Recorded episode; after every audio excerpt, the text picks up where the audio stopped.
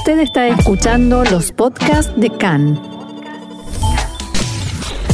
CAN, Radio Nacional de Israel. Al término del Día de Recuerdo de los Caídos, Israel celebra hoy su Día de la Independencia número 72. Rige un estricto cierre en todo el país y las celebraciones se realizan sin público. Y son 112 las personas fallecidas por coronavirus en Israel y el Ministerio de Educación se prepara para el reinicio de clases.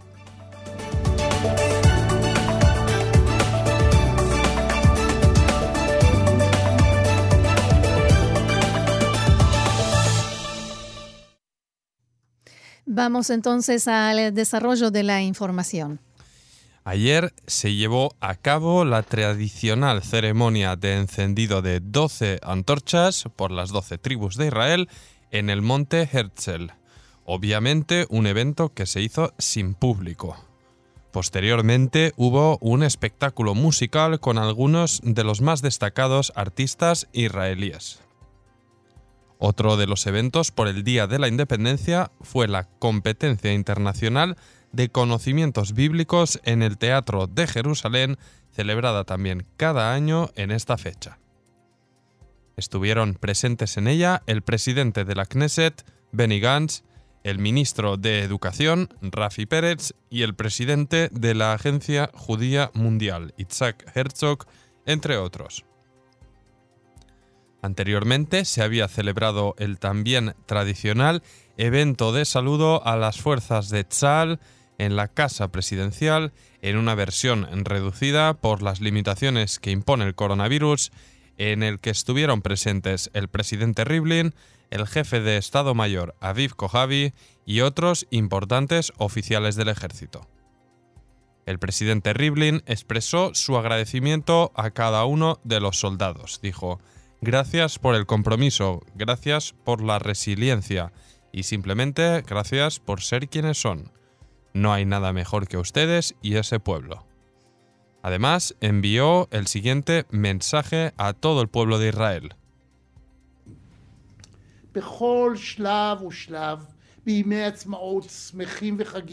En cada etapa, los días de Yom HaAtzmaut son para celebrar. También en los días más duros y tristes siempre tuvimos la unidad israelí. Con la unidad logramos ser felices. También en Yom Ha'atzmaut, en esta ocasión, a pesar de la lucha contra el virus y la crisis económica, no renunciamos a nuestra unidad ni renunciaremos. Seguiremos felices, unidos a pesar de las distancias. Queridos y queridas, el Estado de Israel es un milagro, una maravilla.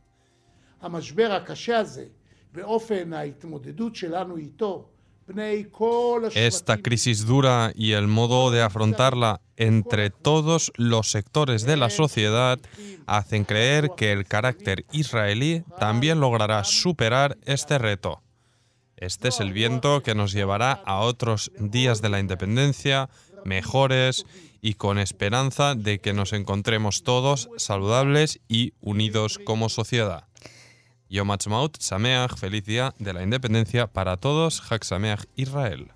Mencionaba Sofer el festejo de anoche en el Monte Herzl y yo quiero destacar una persona porque hubo gente eh, muy, digamos, central en nuestra vida cultural y demás, pero una señora, una mujer que, como se dice, se robó el espectáculo Rina Abitbul, de 92 años, una mujer que todavía al día de hoy sigue siendo voluntaria en, varios, varias unidades, departamentos diferentes del Hospital Sharei Tzedek. Fue una lección de vida, la fortaleza y la alegría de esa mujer que dijo, háganse voluntarios como yo y van a estar tan felices como me siento yo. 92 años dijiste sí. y ahí sigue. Pues Así es. No, no hay duda de ello. Así es. Y la exhibición aérea de Tzal, tradicional de todos los años en el Día de la Independencia, se realiza este año en una formulación especial, por supuesto, debido también al coronavirus. Para evitar aglomeraciones en caso de que la gente salga a mirar el desfile, se decidió que la exhibición se haría únicamente sobre los hospitales de todo el país como gesto de agradecimiento y apoyo al personal médico que continúa también hoy al frente de la lucha contra el coronavirus. Escuchamos el mensaje de uno de los pilotos que participaron en la exhibición al personal médico del hospital Mainei Ayeshua cuando sobrevolaba por encima de ellos.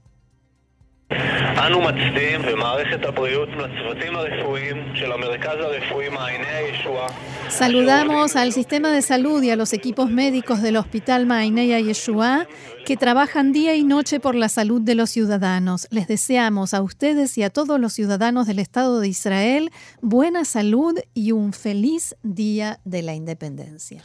Y hablando de salud, no hay mm. que olvidar que estamos celebrando la independencia 72 del Estado de Israel en medio de la crisis del coronavirus, que obviamente sigue ahí. Y es que la cifra de fatalidades por coronavirus en Israel ascendió esta mañana a 212 personas. Corrijo la cifra del titular que dije 112 erróneamente.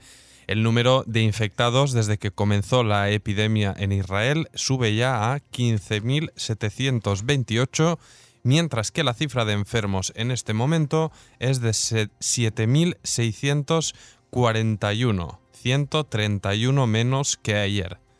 120 de ellos se encuentran en estado grave y 91 requieren el uso de respirador artificial mientras el Ministerio de Educación se prepara para la reanudación de las clases desde el jardín de infantes hasta tercer año de primaria.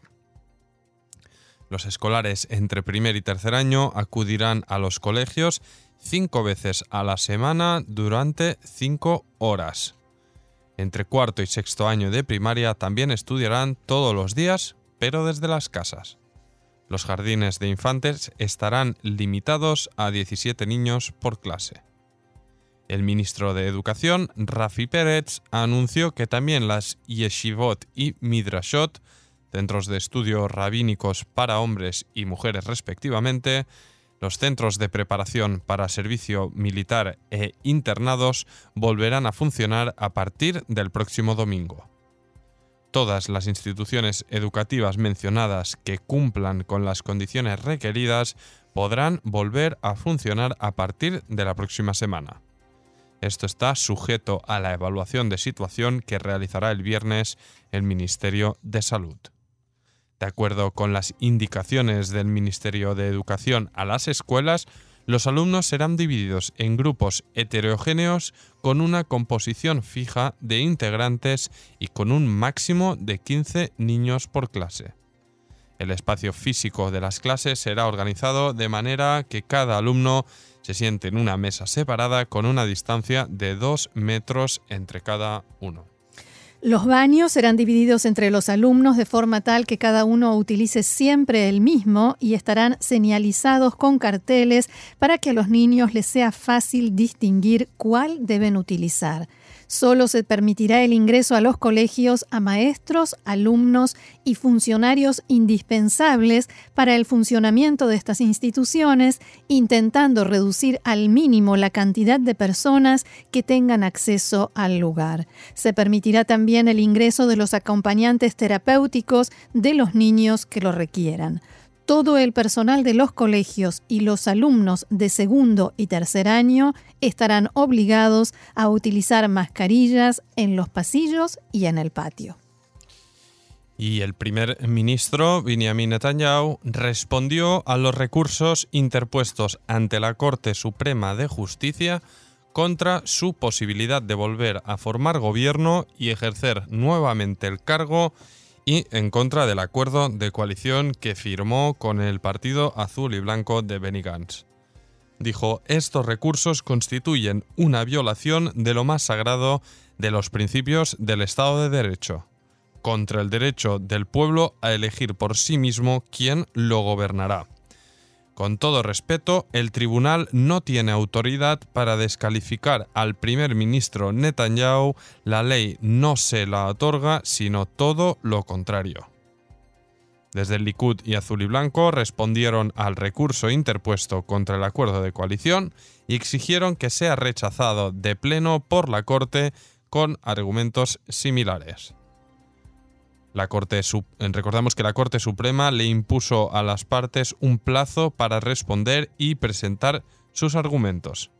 En el pasado, la Corte rechazó seis recursos de este tipo y sostuvo que era demasiado pronto, que aún no era momento para tratar la posibilidad de que Netanyahu formara gobierno, que era por ahora un tema teórico. Y ya no lo es. Bien, y una noticia realmente triste, trágica, que forma parte de nuestra realidad. Una mujer de 30 años fue asesinada por su pareja ayer en Jolón. Su esposo y asesino, Alesa Mandefro, de 37 años, fue capturado tras horas de búsqueda y confesó haberla apuñalado hasta darle muerte. Los dos hijos de la pareja, de 14 y 6 años, presenciaron el asesinato y el mayor incluso intentó luchar con su padre para defender a su madre. Luego de ser capturado, Mandefro confesó a la policía haber matado a su mujer por sospechar que ésta le era infiel con su mejor amigo. Cabe señalar que el asesino ya había sido detenido en el pasado por violencia contra su pareja y sentenciado a 10 meses de prisión en agosto de 2019 y había sido liberado el pasado 11 de marzo. La difunta había recibido asistencia de los servicios sociales e incluso fue llevada a un refugio para mujeres golpeadas, del que solicitó salir y aseguró que le aseguró a los asistentes sociales que se encontraba a buen resguardo ya que su marido ya no era peligroso porque estaba en la cárcel. Poco después de que Mandefro fuera liberado de la cárcel, volvieron a estar juntos.